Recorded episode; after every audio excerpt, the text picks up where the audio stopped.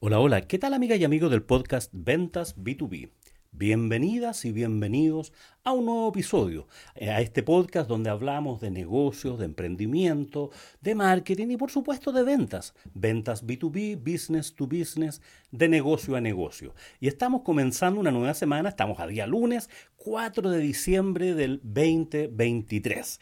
Y como todos los días lunes, corresponde este podcast a en la primera parte al, al, desenlace del caso presentado en la semana anterior, el lunes anterior, y a presentar el caso, el que está nuevo, el que está vigente, el que puedes revisar y hacer tus comentarios directamente en el newsletter que se llama Casos de Negocios y que está en mi apartado. Julio Mujica, me puedes encontrar por ahí, seguirme, puedes suscribirte a, este um, newsletter de Casos de Negocio y puedes estar al tanto y puedes comentar obviamente cuando tú quieras y por donde quieras.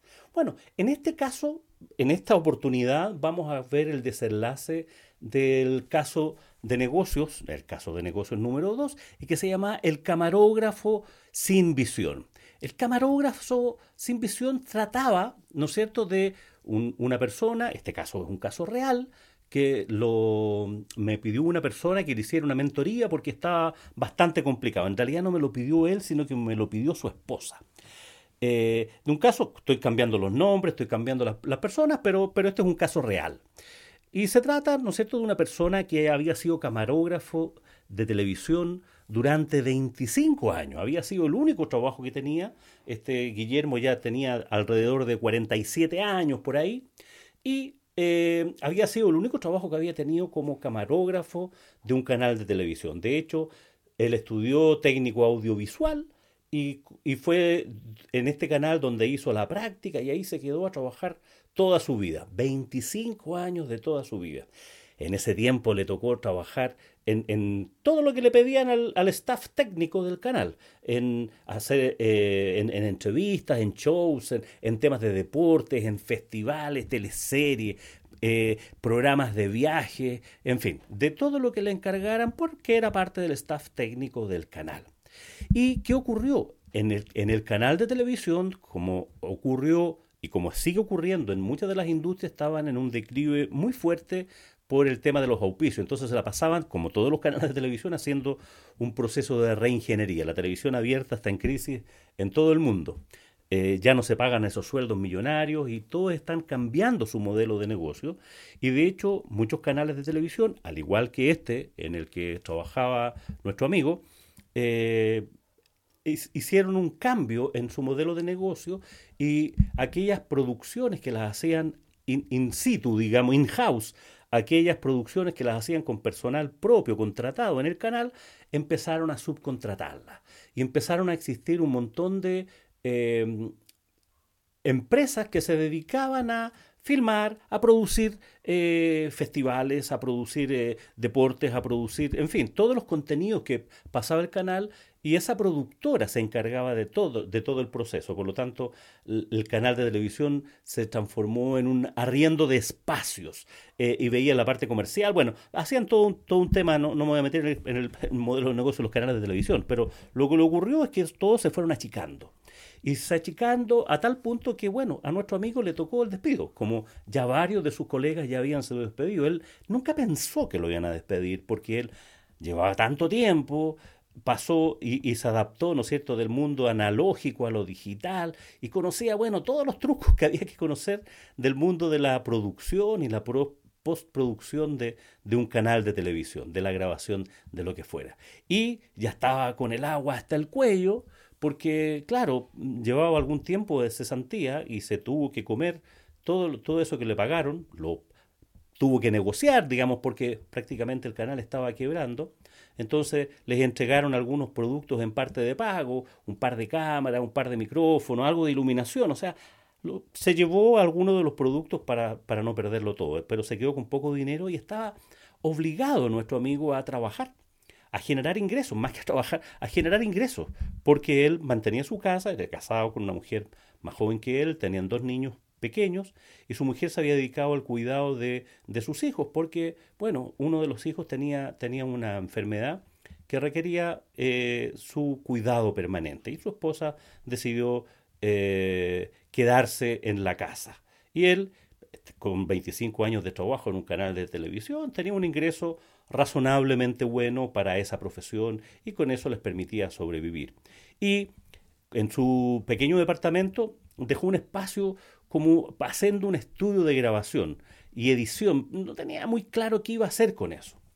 Y desesperado por generar ingresos, bueno, todos los días miraba a los youtubers, a los influencers, las redes sociales, los creadores de contenido, recorría las páginas web de las empresas, revisaba los videos corporativos, miraba videos de capacitación, no, no para aprender, sino que para mirar lo que había en el mercado en ese, en ese mundo.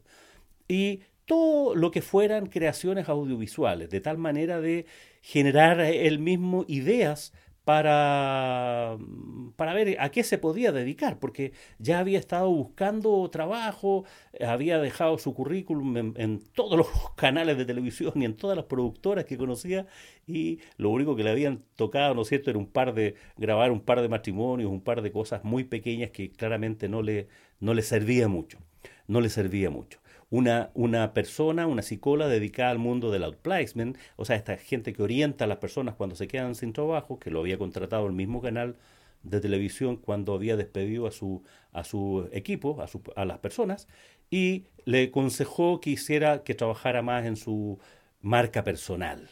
No, entendió mucho esto. ¿Qué es, qué marca personal? ¿Qué tiene que ver eso conmigo si yo soy camarógrafo? Eh, ¿Qué significa crear una página en LinkedIn? ¿Cómo, ¿Qué significa buscar ahí? Algo había mirado en LinkedIn, pero pensando en buscar trabajo, a ver si encontraba alguna oferta laboral, pero no, no era mucho lo que encontraba. Así es que eh, estaba, seguía bastante angustiado. Y esta persona llegó a conversar conmigo en un momento en que él estaba ya un poquito desesperado. Estaba muy urgido eh, y ya estaba considerando la posibilidad de emprender. Esta cosa que él nunca se había preparado para, para emprender, ni mucho menos, pero lo que quería era meterse en ese mundo, a ver qué, porque toda la vida había trabajado como empleado.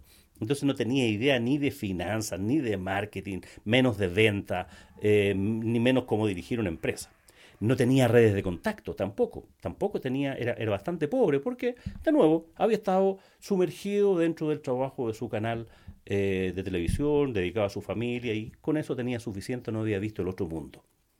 Entonces, el tema era, oye, ¿cómo, cómo, cómo podría emprender? ¿En qué podría emprender? Ese, ese es el tema para, para nuestros amigos que, que pedimos en este caso real.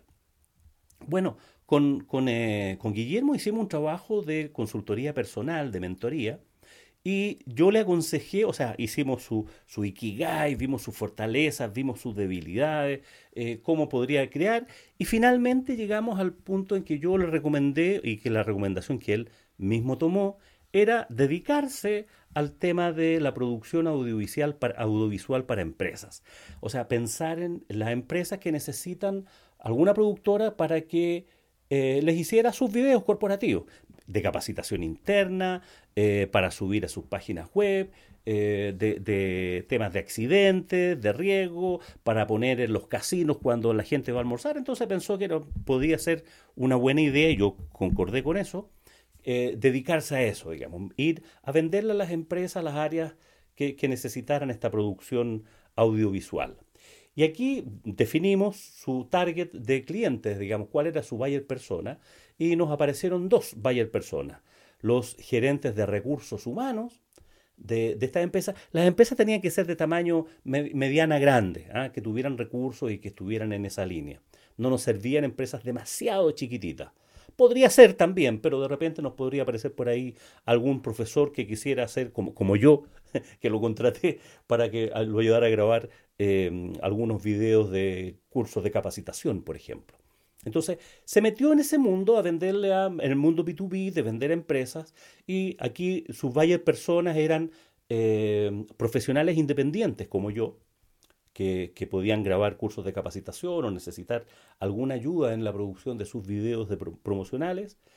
Eh, y en las empresas, gerencias de recursos humanos, las áreas de personas, donde tiene que estar constantemente haciendo videos para capacitar a su personal, para inducción, cuando llega gente nueva, eh, videos de seguridad, ese tipo de, temas. Y lo otro también son gerentes comerciales, gerentes de marketing, que necesitan producir videos para subir en sus páginas web. Eh, por lo tanto, eh, hicimos, hicimos, digo yo, hizo él, le aconsejé que hiciera un pequeño brochure con sus lo que había hecho, que subiera, que subiera algunas producciones en las que tuviera experiencia, que fuera a grabar en forma gratuita a algunos lugares y lo subiera a YouTube y que creara un canal en YouTube como un canal de, de difusión. Y también que creara su página en LinkedIn para buscar contactos y hacerse conocido. Bueno, eh, al principio le costó bastante porque no tenía mucha, no tenía redes de contacto, no tenía bases de datos, no tenía nadie que lo hiciera. Y lo que hicimos fue eh, contratar publicidad en Google, Google Ads, eh, además de publicar en, las otras redes sociales, o sea, todas las redes, sociales que tú te imaginaras se publicaban contenidos y él lo que hacía era publicar reels de cosas que él había filmado, de que podría filmar. Entonces, finalmente el mensaje era, ¿te gustaría que tu imagen corporativa, corporativa tuviera este nivel de calidad? Eh, y bueno, llámame, y, qué sé yo. Ese era lo que ofrecía como una oferta audiovisual. Y poco a poco empezaron a aparecer algunos clientes. Como les digo, yo creo que fue uno de sus primeros clientes, ya que grabamos varios episodios de, mm, en videos para un formato, unos cursos que yo estaba dando o que tenía pensado crear en mi academia eh, online. Y posteriormente empezaron a aparecerle algunas empresas eh, bastante interesante, bastante atractiva y que lo contrataron. Por lo tanto, empezó a tener clientes y luego tuvo que contratar él, o sea, más que contratar, se rodeó de, de otros freelancers que lo podían ayudar en, su, en la producción de sus cosas, digamos. Gente que tuviera más, alguna experiencia para no aparecer como circo pobre, ¿no es cierto?, cuando llegaba el momento de producirlo. Gente que podía tener mejores implementos en temas de diseño, de, para la postproducción, gente que podía, que podría ayudarlo con la mm, con el audio, tener un audio más profesional, con la iluminación, etcétera, etcétera. Y estaba a punto, y en, este, o sea, en ese momento estaba por asociarse con otra persona, pero del mundo de, que, de, para crear una agencia de publicidad. En el fondo, él se dio cuenta que tenía carencias en la parte estratégica del diseño publicitario, de la publicidad, de creación de contenidos. Entonces se asoció con una agencia de con otra persona de profesión, ingeniero comercial o publicista, ya no recuerdo muy bien, y crearon una productora o una agencia de publicidad. En el fondo fue, crearon un, núcleo donde podían vender y agregarle a los clientes más que los clientes, más que recibir pedidos de los clientes específicos para que grabara algún evento, eh, le, le empezaron a pedir, oye, diseñame una campaña. Entonces ya había que usar mucha creatividad en eso. En otros casos era solamente diseñame una campaña de marketing interno para retención del personal, para destacar eh, nuestras ventajas, qué sé yo, de la empresa. Pero, pero no, no, no pensando en hacer eh, publicidad en, televisión o, otro medio, sino más bien crear pequeñas em, cápsulas de contenidos de vídeo. Y le fue bastante bien a los seis meses, a los seis meses de partir con este mundo, con, este modelo, ya tenía eh, su agenda, por decirlo así, un 50% copada y ya tenía un ingreso que era incluso mejor que el que tenía antes de quedar eh, en estado de cesantía, antes de terminar. Bueno, se atrevió a emprender, se atrevió a emprender. Y aquí una lección para, para todos nuestros amigos que nos escuchan. Oye, ¿qué, qué puedo aprender de este caso? Bueno, para todos los que tienen un oficio, una profesión, se dedican a un tema técnico, pues en este caso un camarógrafo, pero puede ser un mueblista, puede ser, puede ser alguien que trabaje en, alguna empresa haciendo un trabajo específico, dedicado, profesional. Durante mucho tiempo, bueno, las empresas pasan por, por aprietos y en el fondo es que consideres la opción de emprender eh, en algún momento. No todos, o no siempre es así, pero ten ese plan B, dale una vuelta, porque hoy día la seguridad de los empleos eh, es cada día más precario, digamos, ¿no? Las empresas pasan por aprietes económicos y bueno, y cuando tienen que cambiar su modelo de negocio, uno de los temas que, que ocurre es que despiden personal y te puede tocar a ti. O sea, no tienes, no tienes la tabla de salvación, no tienes tu futuro totalmente asegurado siendo empleado. Y la diferencia con el emprendimiento es que tú te das cuenta cuando las cosas vienen mal o vienen mejor y puedes hacer, puedes hacer algunos ajustes.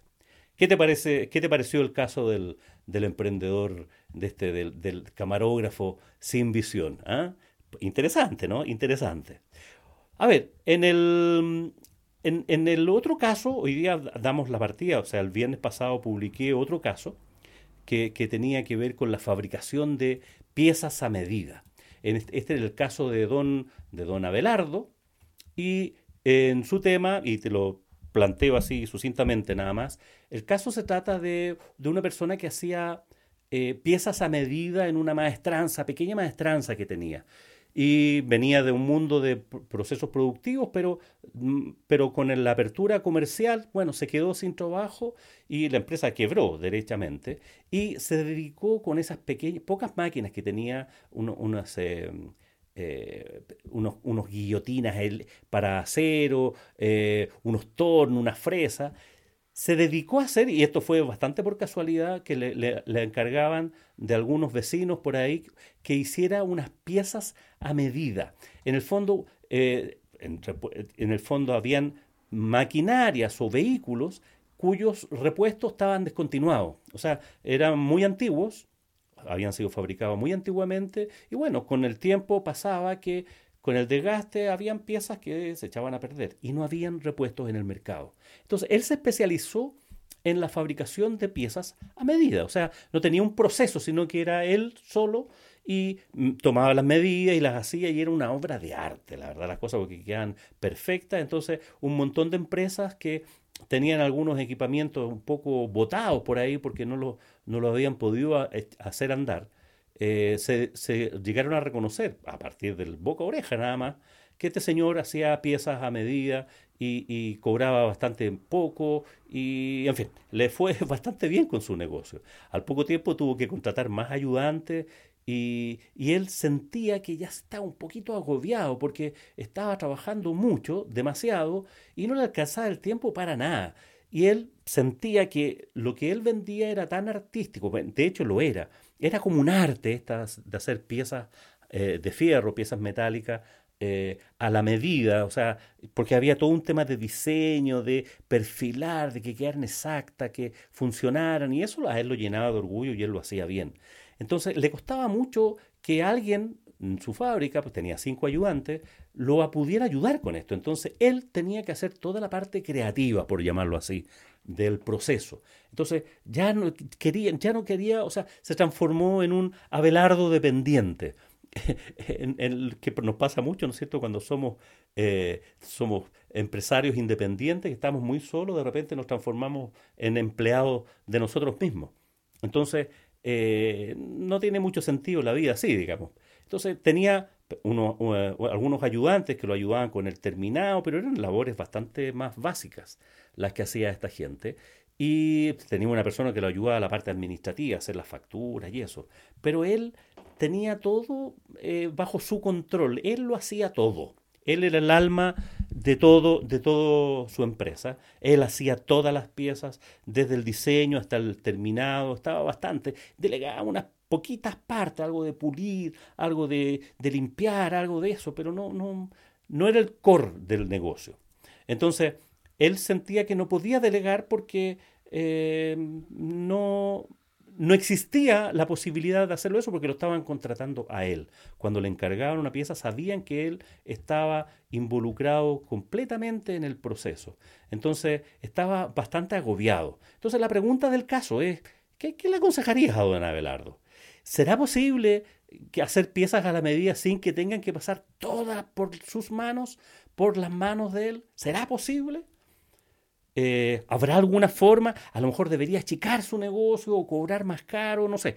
Lo que se te ocurra como comentario, te pido que, sería muy valioso tener, ya tenemos algunos pocos comentarios en, a este newsletter que acabo de publicar recién este viernes pasado. Y recuerda, también puedes encontrar este caso o los anteriores, este es el tercer caso ya, en este newsletter Caso de Negocios que está en mi LinkedIn Julio Mujica.